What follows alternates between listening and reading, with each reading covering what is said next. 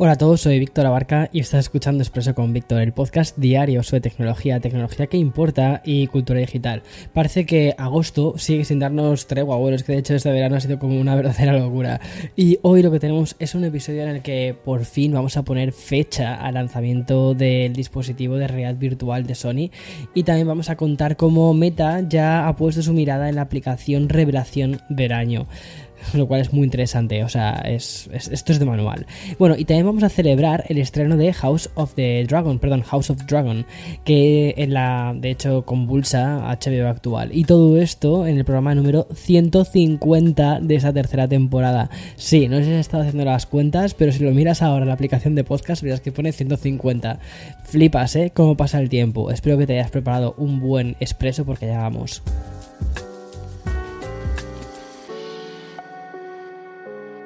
El otro día te mencioné así un poquito como de pasadillo, ¿sabes? La, aplicación de, de Be Real. De hecho, ayer me hice el perfil, me parece una pasada. Bueno, me parece una pasada. Me parece un concepto bastante interesante. Y Be Real se ha hecho popular como la aplicación antipostureo. Y es una nueva plataforma básicamente de redes sociales que está pegando muy fuerte, pero que aún no ha alcanzado al grado a llegar, o sea, llegar a ser eh, parte de la cultura pop. Aunque sí que es conocida, ¿vale? Pero no protagoniza portadas aún. En otras palabras, aún no sabemos si va a ser un Clubhouse o si va a ser un TikTok.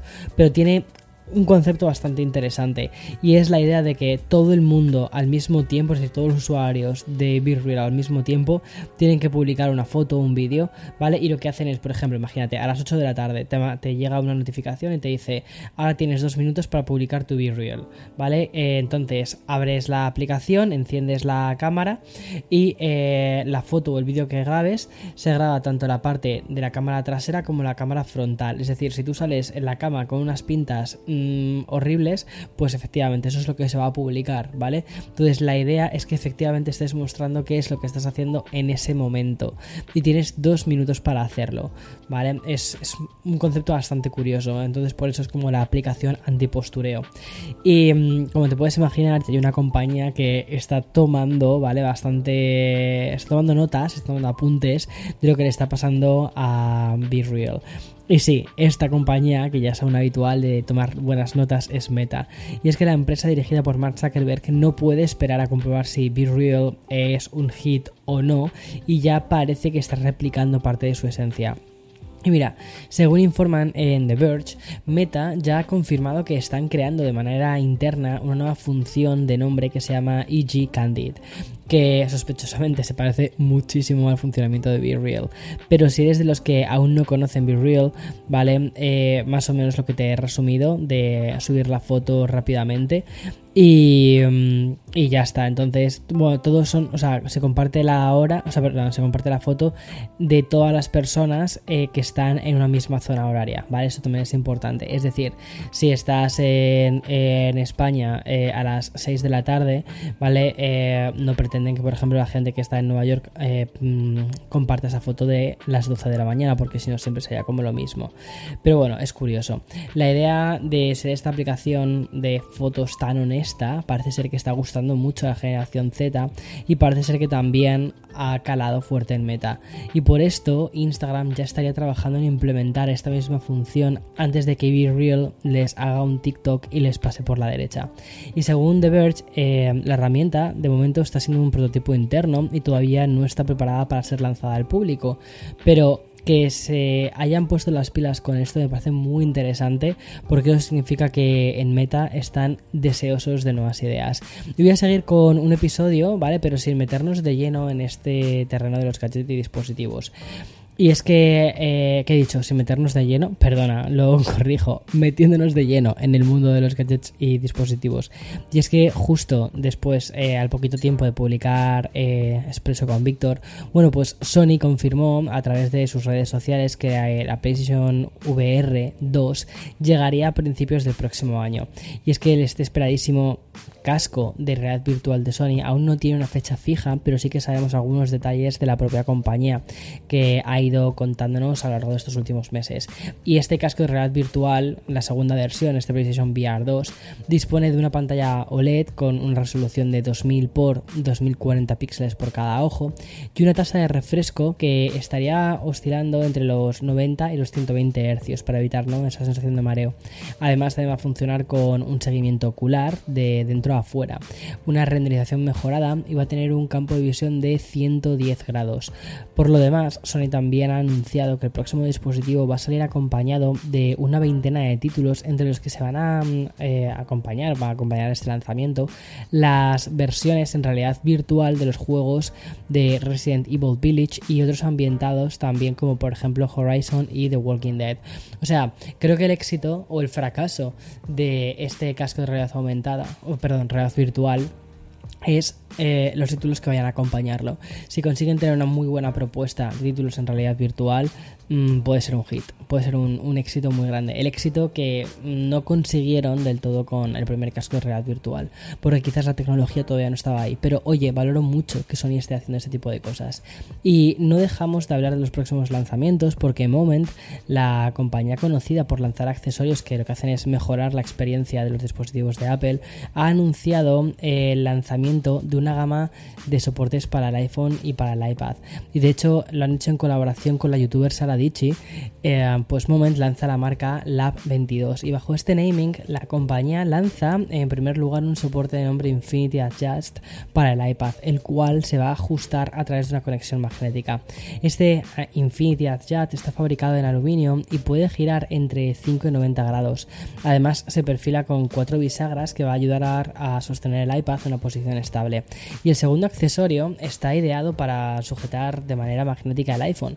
Incluye también carga inalámbrica aunque la velocidad de carga está limitada a los 7.5 vatios para el iPhone y 5 vatios para los AirPods. Y este accesorio lo que va a permitir es que coloquemos el teléfono tanto en horizontal como en vertical y podamos ajustar el ángulo de visión de 5 a 45 grados.